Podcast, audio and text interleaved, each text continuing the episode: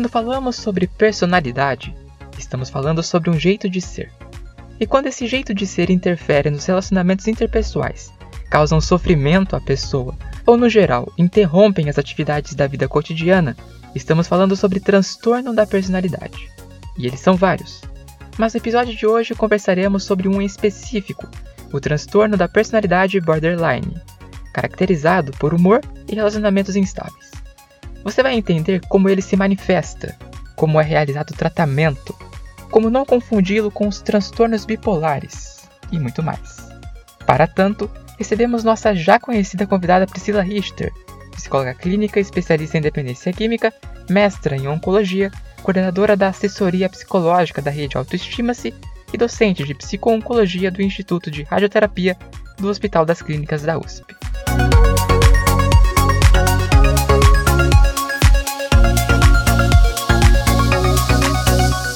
Hoje nós vamos falar então aqui sobre o transtorno de borderline, né? Uma conversa com a Priscila, a Pri já é de casa, então Priscila, seja bem-vinda e fique à vontade que o espaço é seu. Obrigada, Thaís, obrigada, Milton, por estar mais uma vez aqui com vocês. Tenho gostado bastante de participar, para a gente sempre levar informações aí relevantes, né? Tanto para o profissional ou estudante da área de saúde mental quanto para o público leigo, né? Então, Priscila, para a gente poder conversar sobre o transtorno borderline, eu acho que seria interessante a gente começar falando sobre o que são os transtornos de personalidade, né? E daí eu já emendo nessa pergunta uma outra questão, porque eu observei alguns psiquiatras, inclusive, falando sobre o fato de que os transtornos de personalidade, eles não têm uma cura. O que acontece é que a pessoa é levada a conviver com aquilo, a aprender a conviver com aquela condição dela. Então eu gostaria de saber se essa informação ela também procede ou não. Sim, procede. Eu acho que antes de a gente definir um transtorno de personalidade, né, é, a gente deve definir o que é personalidade, que é um conjunto de características psicológicas que estão relacionadas à nossa forma, nossos padrões de pensar, sentir e agir. Ou seja, a nossa individualidade pessoal e social é, tudo aquilo que é fora do padrão, que é fora da média, que é fora da curva, é, principalmente do social, né, é considerado um transtorno. Então, é, e o transtorno de personalidade, porque assim, nós temos a estrutura de personalidade e a dinâmica de personalidade. Dinâmica é aquilo que a gente muda com o tempo, e a estrutura é aquilo que é bem enraizado, tá? Por é, ser um transtorno de personalidade, ele não é como um transtorno mental comum. Então, por exemplo, como uma depressão, que a pessoa pode ter, se tratar e nunca mais vir a ter, ou pode ter novamente, né? É, mas assim, existe a possibilidade de, de a pessoa não ter mais. Quando ela tem um transtorno de personalidade, seja ele qual for, ela vai ter ali um padrão pessoal, um padrão de sentir e agir diferente do que é considerado normal pela sociedade, né? E ela vai ter que aprender a conviver com isso, tanto ela quanto as pessoas que convivem com ela, né? Aí, continuando, que assim, eu tô com o livro aberto aqui, e tem uma, uma parte que ele fala, depois eu posso falar qual é o livro, mas aqui a parte que ele diz é assim, é possível que indivíduos com transtornos da personalidade, todos né, os transtornos, não experimentem nenhum sofrimento subjetivo, no entanto, as ações da pessoa com transtorno podem causar sofrimento a outras pessoas. Então, daí eu queria fazer uma outra pergunta, que é assim: quem busca o tratamento? É a pessoa que tem o transtorno, geralmente, ou aqueles que estão ao redor que fazem com que essa pessoa procure por ajuda? Porque nesse trecho em específico, ele diz que alguns desses indivíduos não têm nenhum sofrimento. Eles, para eles, assim, eles não entendem como sofrimento, né? Então, é exatamente, vai depender muito do transtorno. Então, por exemplo, é, a psicopatia, que é um transtorno de personalidade, esses indivíduos eles não têm sofrimento por, por, por, por serem psicopatas. E eles infligem sofrimentos na, nos, nos, na sociedade, né? E, e, nas pessoas com, com as quais se relacionam. Então pode até ser que alguém busque um tratamento para ele sem que ele saiba, né? Na verdade, ele é, o psicopata ele sabe que ele faz o outro sofrer, né? Mas ele, e ele faz isso de propósito. Mas ele não tem o remorso para chegar e falar eu vou me tratar para isso, né? E até falando um pouco aí da psicopatia, é um transtorno bem sério, que o tratamento para ele é bem limitado, os ganhos com ele são bem limitados, né?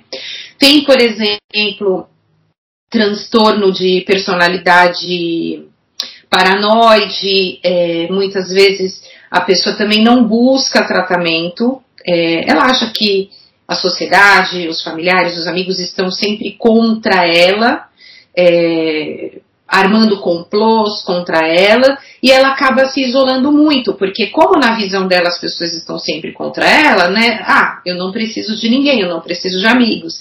Então uma pessoa que não participa de reuniões familiares, então às vezes começa a incomodar os demais. Nossa, fulano nunca participa com a gente, tá sempre isolado, acho que ele precisa se tratar, né?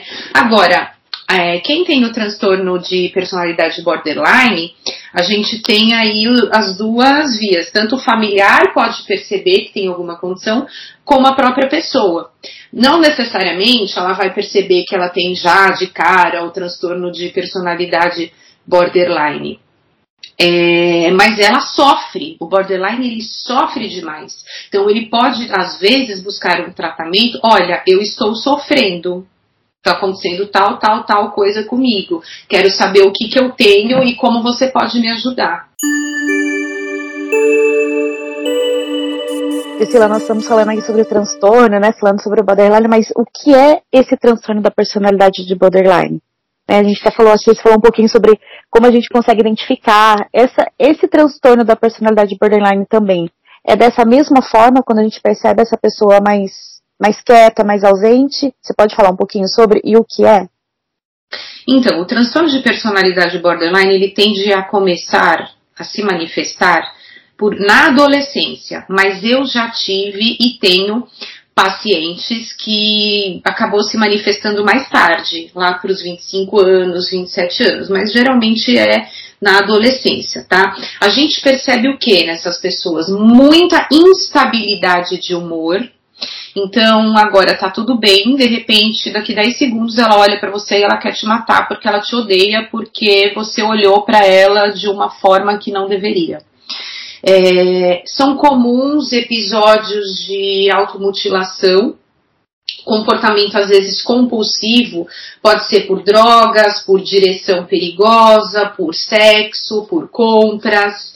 É, eles se sentem às vezes muito culpados, eles são extremamente impulsivos, é, então eles tomam muitas vezes né, decisões impulsivas e falam coisas para o outro de forma impulsiva. Aí quando vê já foi, já falou, já cometeu aquela ação. É, eles têm, eles sentem, né?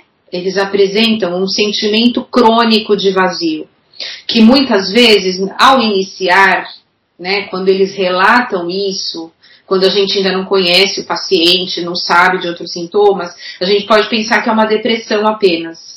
Até porque a depressão é uma comorbidade, né, com transtorno de personalidade borderline. Mas muitas vezes é, o paciente vem, ah, eu choro muito e eu sinto um vazio. Aí ele é diagnosticado com depressão. Só que aí, conforme vão se sucedendo as sessões de terapia ou a, as consultas com psiquiatra, a gente vai percebendo essas outras questões. Né? Eles têm é, muitas vezes o pensamento distorcido, então, é, como aquilo que eu te falei, de repente você estava olhando um cachorro passar na rua, e aí ele pode falar: Não, você olhou diferente para mim, foi para mim que você olhou. E aí entra-se numa discussão, porque a pessoa começa a falar que não tem nada a ver, mas devido à distorção de pensamento, ele está sempre achando que as coisas estão, os pensamentos, as pessoas podem estar voltadas contra ele, né?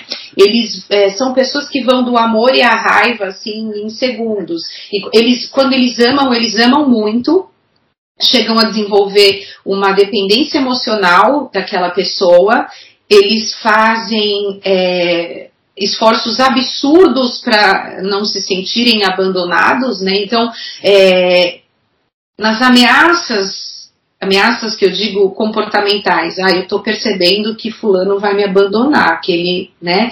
Então eles se colocam em posições às vezes de é, de serem subjugados, manipulados e submissos para não enfrentarem esse abandono que está por vir, né? Então eles também são manipulados. Esse é o tipo de amor deles dependente, né? E eles também passam para o ódio na mesma hora. Então, na mesma intensidade que eles amam, eles odeiam. E aí pronto, e aí aquele ódio mortal. É, a gente costuma dizer que os borderlines eles são seres superlativos. Então, tudo neles é muito. Compra muito, ama muito, odeia muito, transa muito, bebe muito, entendeu? Assim. Sim, Priscila estava falando que é, muitos, é, muitos desses transtornos de borderline acontecem principalmente na adolescência, né? São raros casos que acontecem já mais para a vida adulta. Eu estava pensando aqui, principalmente na questão do suicídio. É nessa fase que acontece também, junto com essa personalidade de borderline, a gente sabe que, lógico, pode desencadear várias outras coisas, né? Mas esse pode ser um dos sintomas também, porque você falou muito da questão do vazio, né? Sim, o borderline ele, ele pode ter sim ideação suicida, pode ter tentativas de suicídio. Hoje já se fala que o transtorno de personalidade borderline é, assim, né, especula-se na literatura que é um transtorno de espectro. Então você pode ter uh, alguém com transtorno leve, alguém moderado, alguém mais grave, e assim vai né? Mas assim, é, justamente como você falou, esse sentimento crônico de vazio, essa sensação de abandono, de rejeição que ele sempre tem, de inadequação social, essas questões de com relação ao próprio corpo, né? Tem muitos que não gostam do próprio corpo, da própria aparência física, é, se sentem inadequados. Então, tudo isso pode levar à ideação e tentativa de suicídio. Eu tenho pacientes borderlines é, que têm mais de uma tentativa de suicídio. E aí, porque assim, existe uma diferença entre é, esses comportamentos autolesivos e as tentativas de suicídio, né? Então, os comportamentos autolesivos, eles é, se cortam, por exemplo, ou fazem muitos piercings, ou fazem muitas tatuagens para passar dor. Porque, para eles, conforme eles passam uma dor no corpo físico, esse vazio crônico que eles sentem é, dentro de si, essa dor emocional que eles sentem dentro de si, ela alivia momentaneamente por conta da dor física. Agora, a tentativa mesmo de suicídio é quando eles de fato tentam se matar, né? Então, é bem comum que você veja pacientes com transtorno de personalidade borderline com muitas é, bariarte, né, que chama, muitos piercings, muitas tatuagens, muitas intervenções, que fique claro, não estou dizendo que todo mundo que tem piercing, que todo mundo que tem tatuagem é portador de transtorno, tá? Só estou falando que é comum a gente ver é, borderline assim. Eu mesma tenho, tenho bastante tatuagem.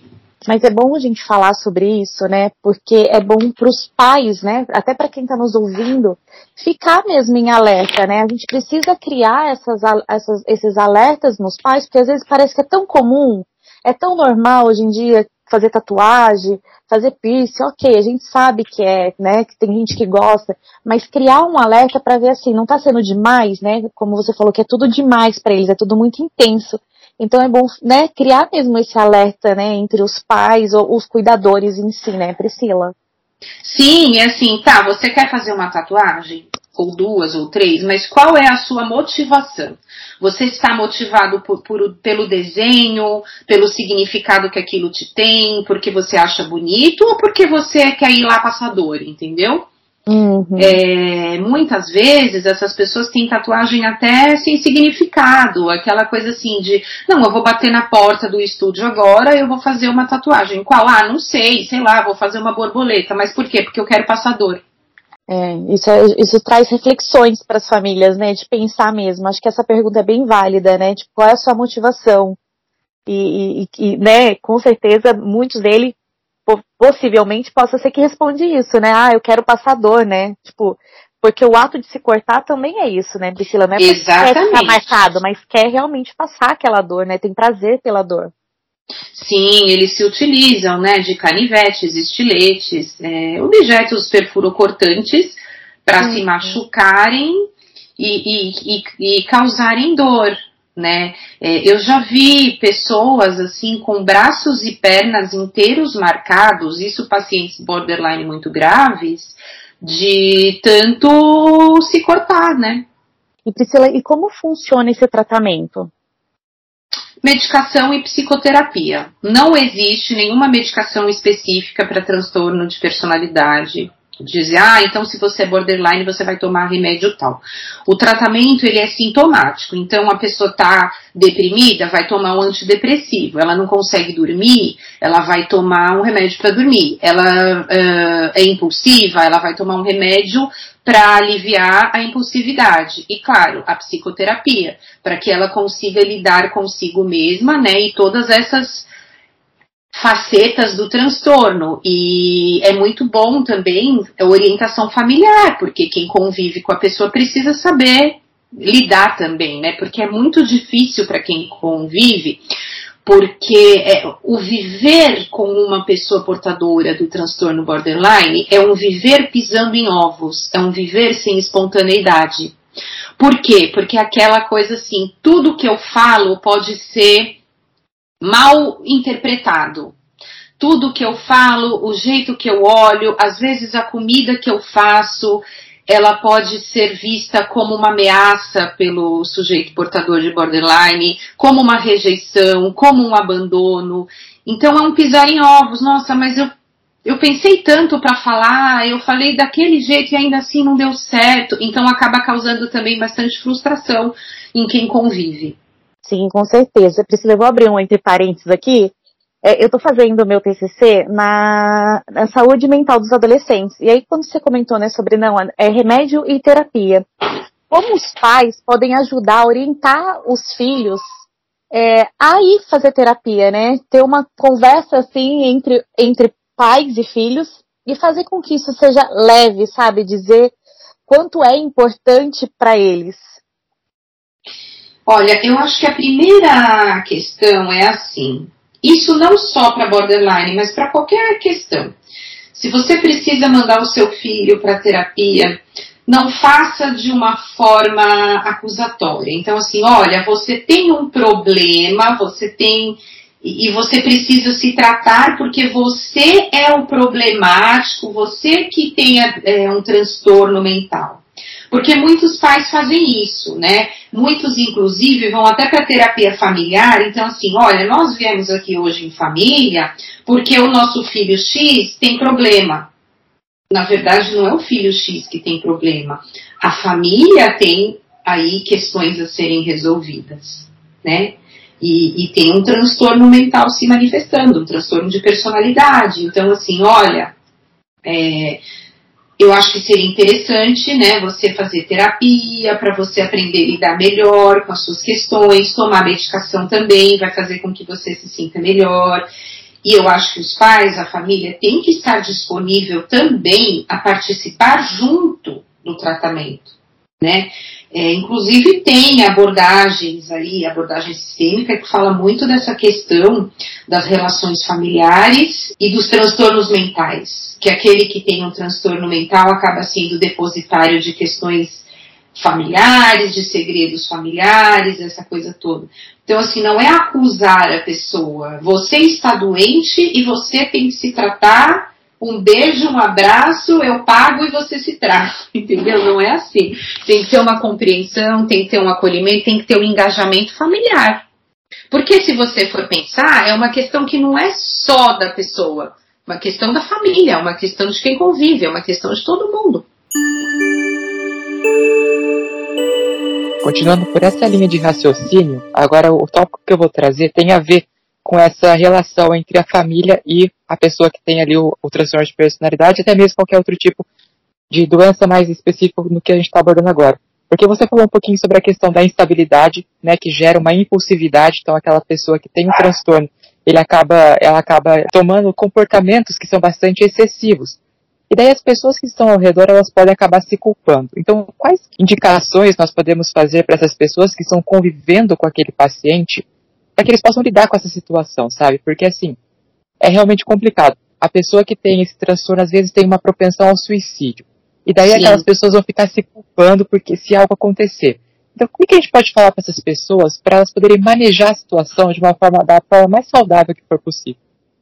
É difícil porque você nunca sabe o que passa na cabeça do outro. Esse outro tendo transtorno de personalidade ou não, né? Porque a gente fala uma coisa e às vezes a pessoa ouve outra. Mas assim, eu acho que é uma questão de tentativa e erro. Não é fácil, é cansativo e aprendendo a lidar. E assim, é um lidar com o quê? Com a instabilidade. O fato de você ter feito um comentário hoje que deu certo, não quer dizer que amanhã esse mesmo comentário vai dar certo. Então eu acabo dizendo, é terapia para os dois, entendeu?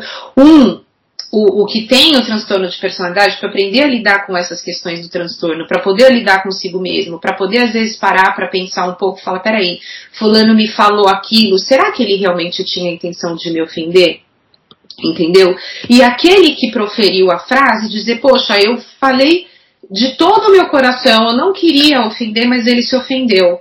É, é, mas não ficar se culpabilizando e nem nessa frustração, né? Tentar mudar um pouco o discurso, mas assim, não é fácil. É terapia para todo mundo. Sim, aqui no livro que eu estou consultando, eles até definem esse grupo de pessoas como estavelmente instáveis. Então é uma instabilidade que nunca cessa, né? E eu gostaria também de trazer aqui para a gente poder diferenciar um pouco, porque algumas coisas se parecem com o transtorno bipolar, né? A gente pode até fazer essa comparação, mas o que, que diferencia o borderline do bipolar? O transtorno bipolar, assim, ou ele está deprimido, né? Quando, quando, ele não está, estou dizendo assim, quando ele não está estabilizado, né? Ou ele está deprimido ou ele está em mania. Ele oscila entre esses dois polos, entre a mania, que é uma exacerbação, né, é, alegria intensa, a pessoa também pode fazer compras de forma desenfreada, pode sair sem roupa na rua, e o outro polo é a depressão. São dois polos. O, já o transtorno de personalidade borderline, ele tem essa instabilidade marcada, ele tem o sentimento crônico de vazio, ele tem é, esses episódios de automutilação, ele tem essa autoimagem distorcida, entendeu?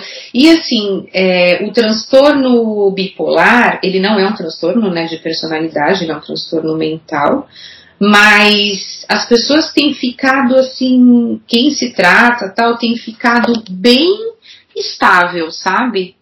Priscila, e a bipolaridade, em alguns aspectos, as pessoas até confundem um pouco com a questão do borderline, né? Porque eu escuto muito das pessoas dizer assim, ah, qualquer coisa que acontece com fulano, aí fala assim, ah, aquele lá tem problema. E a gente tem que tomar cuidado com essa questão de dizer para o outro que ele é bipolar, né? Eu acho que isso a gente precisa ter esse cuidado, né, do, do olhar e do julgamento para o outro, né, mesmo que seja na brincadeira, né, porque a gente não sabe se o outro tem alguma coisa e se ele aquilo traz um sofrimento para ele, né? Então, o transtorno bipolar é um transtorno de humor, né? E realmente, como você está falando, a gente ouve é, a popularização desse termo bipolar, mas é, é, é, uma popularização do termo incorreto, porque o que, que eu vamos supor, vai, se eu falo assim, ah, eu gosto de bolo de chocolate, aí daqui a pouco falar, ah, não gosto, eu gosto de bolo de banana. Aí vou falar, ai, que bipolar. Isso não tem nada a ver com bipolar, gente, pelo amor de Deus. Isso é uma indecisão, vai. Bipolar é um transtorno de humor no qual a pessoa oscila apenas entre dois estados afetivos que são a mania e a depressão. E mania não é mania de limpeza, não é mania de conferir se a porta está trancada. Isso não é mania, isso é, é transtorno obsessivo compulsivo. Mania é um estado de euforia, entendeu? É, onde a pessoa está mais disposta do que o normal, ela tem pensamentos acelerados e ela pode ter essa impulsividade, porque ela perde um pouco ali a crítica da realidade, ela pode pegar o carro, sair dirigindo impulsivamente numa estrada e tal, e ultrapassar todo mundo. É, mas é entre isso e a depressão.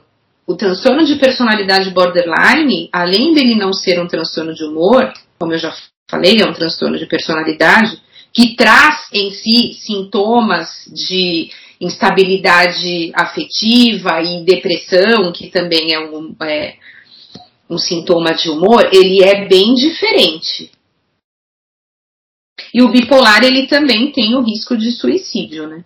Sim, é, exatamente. E eu fiquei pensando exatamente isso, porque assim, é, eu tenho um, uma colega que a vida inteira ela teve esse problema de, de ser indecisa mesmo. Ela já fez vários testes, já passou por vários psicólogos, até por psiquiatra, porque ela achava que de verdade ela tinha alguma coisa.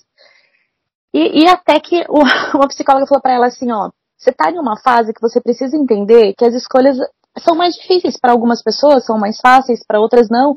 E o seu problema é só em decidir. Não é que você tem algum transtorno ou não. Mas ela sofria muito com isso, porque ela tomou para ela aquilo. Então, assim, ó, foram anos, coitada. Nossa, eu lembro que ela sofreu. Hoje não, graças a Deus já tá bem melhor, já tá resolvida. Mas assim, ela sofria muito. E, e, eu lembro que eu não entendia muito sobre, sobre isso, né? Então eu não sabia nem o que falar para ela. Mas eu lembro que a mãe dela levava sempre ela, sempre estava no psiquiatra, sempre estava, porque ela tomava isso para ela como dela, sabe? De tantas pessoas julgarem e falar, ai, porque fulana, nossa, não consegue decidir nada, olha, ela tem borderline. É, bipolar. Bipolar, exatamente. E eu ficava assim pensando, gente, e hoje, olhando, né, para tudo isso, eu falo como ela deve ter sofrido com tudo isso. Tem uma diferença também entre o transtorno bipolar tipo 1 e o tipo 2. E o tipo, o tipo 2 ele é mais difícil de ser diagnosticado, porque a pessoa não entra no, em mania, é, que é o que a gente chama dessa exacerbação, né? Ela entra em hipomania, então às vezes a gente não percebe. E aí essa pessoa, ela é tratada apenas como deprimida. Então o que que acontece? Eu tenho é, uma amiga pessoal que tem transtorno bipolar tipo 2. Ela, quando eu conheci, ela sempre foi uma pessoa muito alegre, mas não no nível de uma exacerbação que, que beirasse o limite do inadequado. Ela sempre foi uma pessoa muito alegre, muito animada, e ela já tinha tido depressão uma vez, tratou e ficou bem. Depois ela veio ter depressão novamente, e aí a coisa começou a ficar complicada, porque ela tomava medicação, ela fazia terapia e ela não saía da depressão mudava a dosagem, mudava a, dedicação, a, a medicação e não saía da depressão.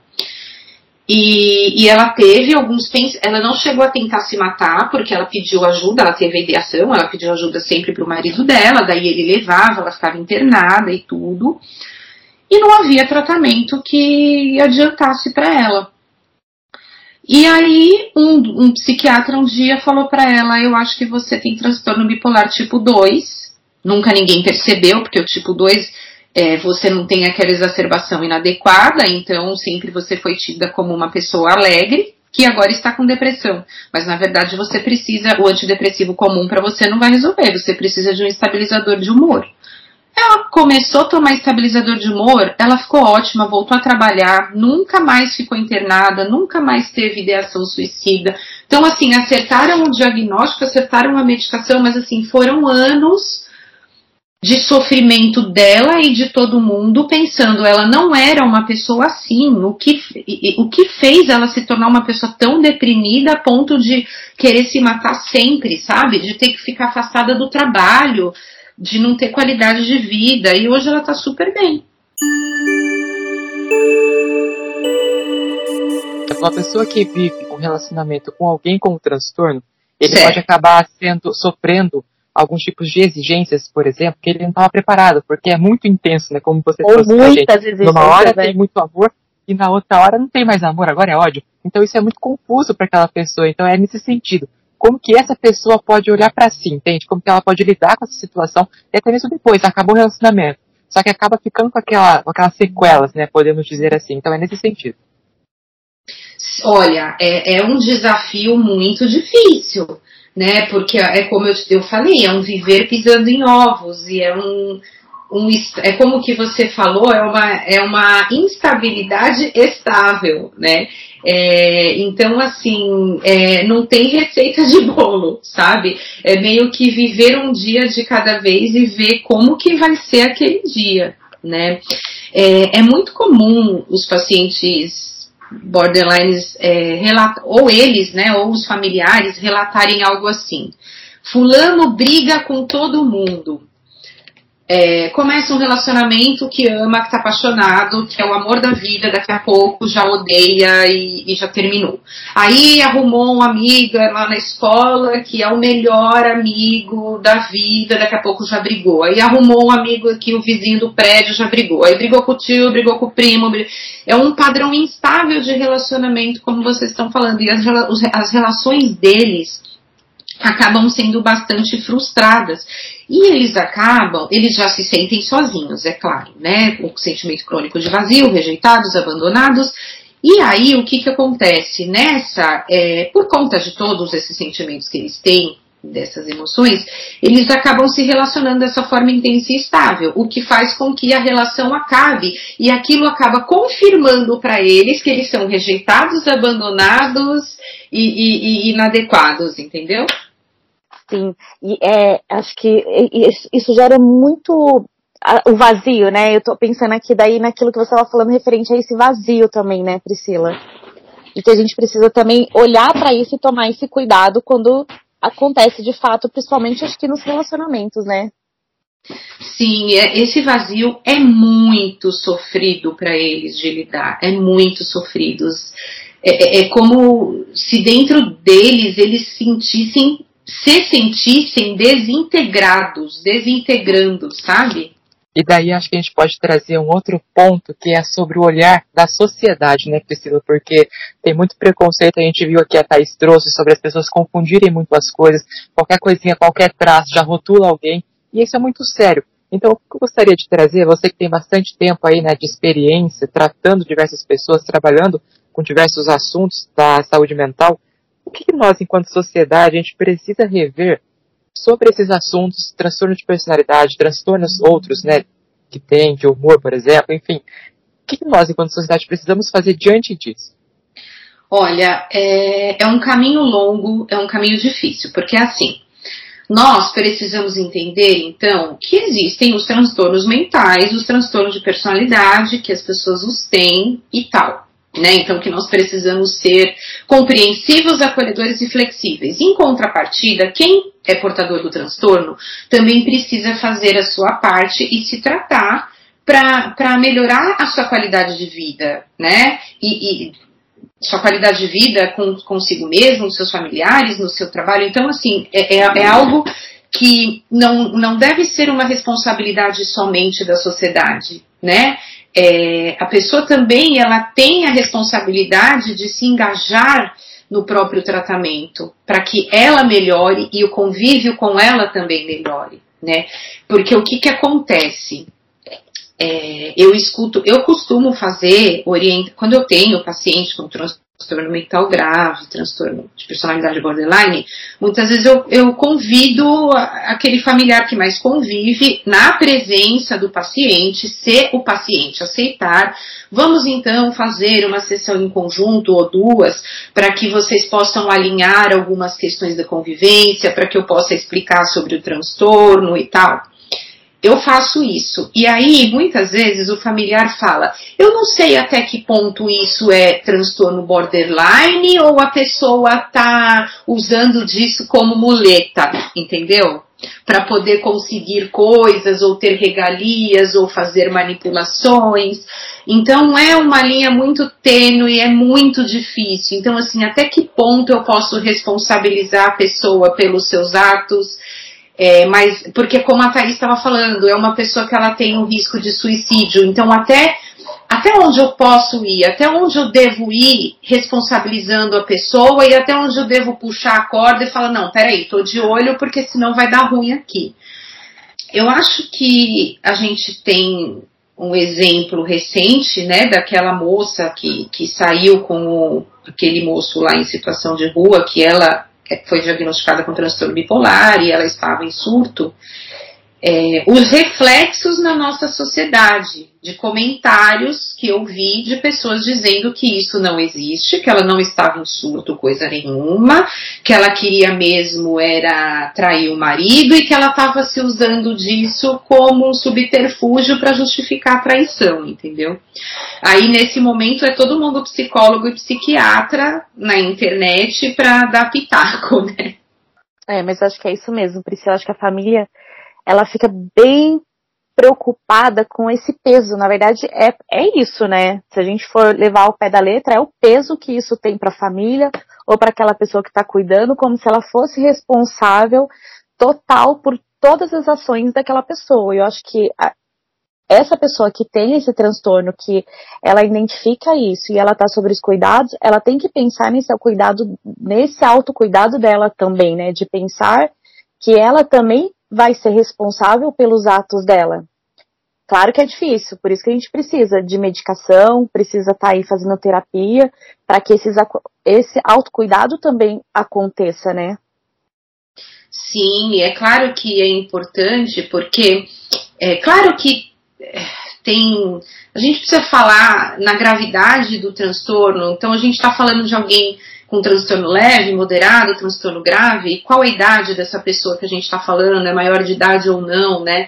Mas assim, é importante também que essas pessoas, elas precisam lidar com as consequências dos seus atos. Então, tá, você dirigiu perigosamente e a polícia te pegou. Alguém vai lá e vai assumir aquilo por ela ou vai deixar ela, ela assumir? Entendeu? Os pontos na carteira, vai pagar a multa que ela tem que pagar. Ela precisa se responsabilizar. Porque, tudo bem, ela estava num momento ali de impulsividade, mas ela precisa também aprender com as consequências dos comportamentos dela, né? Só que aí numa dessa, o que que acontece? Se ela também pega o carro e comete um acidente grave, isso pode trazer um problema para ela, pode vir a falecer ou outra pessoa inocente também. Então é, é difícil, né, a gente estabelecer receita de bolo. É verdade, Priscila. Eu tava aqui pensando, nossa, a gente começa e assim, são tantas coisas que vão vindo, né? Porque é um assunto que, se a gente for pensar, a gente estende mesmo, né? Porque tem bastante coisas para ser falada. Mas enfim, né, a gente vai fazendo isso por partes, né, Pri? Só uma coisinha. Sim, sim. Eu queria reforçar da Priscila que ela falou, né, sobre a responsabilidade do paciente. Eu acho que isso é importante para todos os outros casos, né, inclusive aqueles que são mais leves, que a pessoa vem, por exemplo, ah, eu quero escolher uma profissão. Só que daí ela quer uma resposta pronta, e não é bem assim que funciona o processo, né, de psicoterapia, enfim a pessoa que está lá tem uma responsabilidade. Acho que precisa, a gente precisa deixar isso muito claro para todo mundo. Que ela vai entrar dentro do consultório e não vai acontecer um milagre. Você não vai entrar lá hoje e sair, sei lá, curado ou com as suas respostas todas encontradas. É um processo e que você vai ter a sua participação, né? Acho que a gente pode falar sobre isso. Pra só reforçar mesmo o que a Priscila trouxe, que eu achei muito interessante. É, como a, é como você tomar um remédio. O médico passou para você um remédio de 8 em 8 horas. Aí você vai lá, não toma o remédio e fala que o médico não curou a sua doença. Peraí, mas você não tomou o remédio. A sua parte você não fez, né? Então qual que é a sua parte? Tomar a medicação prescrita, no horário prescrito, informar o psiquiatra se você tá bem, se você não tá, e comparecer às suas sessões de psicoterapia, né?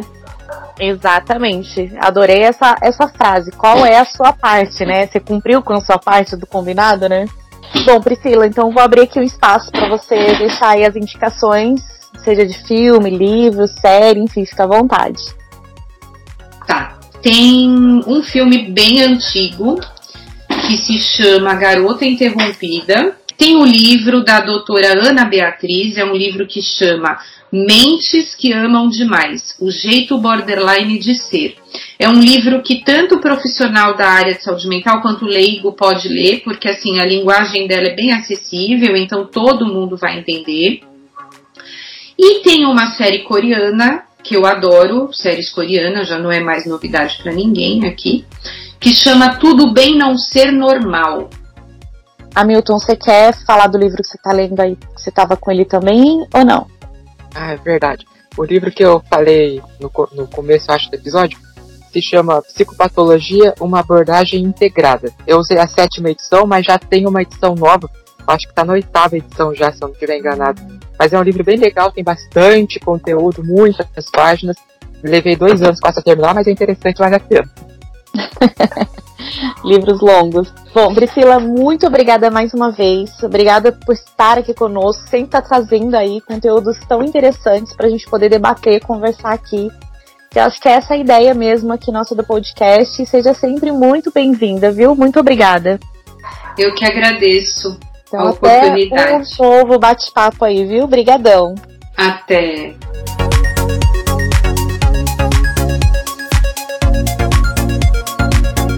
Falar sobre saúde mental parece ser sempre muito complexo, né?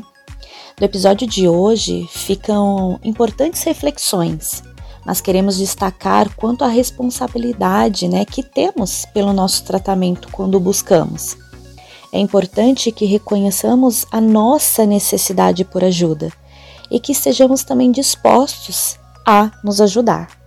Os transtornos da personalidade possuem aspectos próprios e particulares a eles, e será um prazer falar mais sobre o assunto. Portanto, mande para nós no nosso perfil lá no Instagram arroba Insight Psicologias. Quais são as suas dúvidas? E sobre qual transtorno você gostaria de aprender um pouco mais? Será um prazer receber a sua contribuição. Nosso próximo encontro acontecerá em uma semana. Então, até a próxima segunda.